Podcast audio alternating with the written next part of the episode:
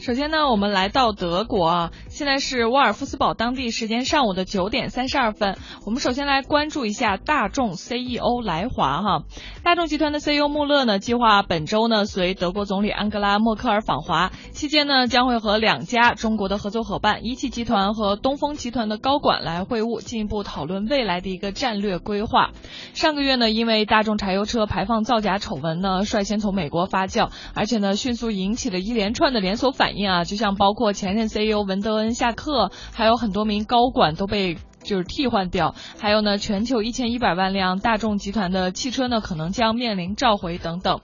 其实啊，在这个德国呢，汽车制造业啊，就提供了七分之一的工作岗位，所以呢，对于德国来说呢，这个连。就是总理默克尔呢，都要求说，啊，赶紧要恢复这个工业部门的活力啊！而且之前呢，默克尔就以这个德国总理的身份呢，敦促大众汽车集团要尽可能迅速以及公开的消除呢这次丑闻造成的影响。而中国呢，是大众汽车全球最大的市场，去年呢，大众集团在全球市场上的销量是一千零一十万台，而在中国的销量比例呢，就达到了三分之一。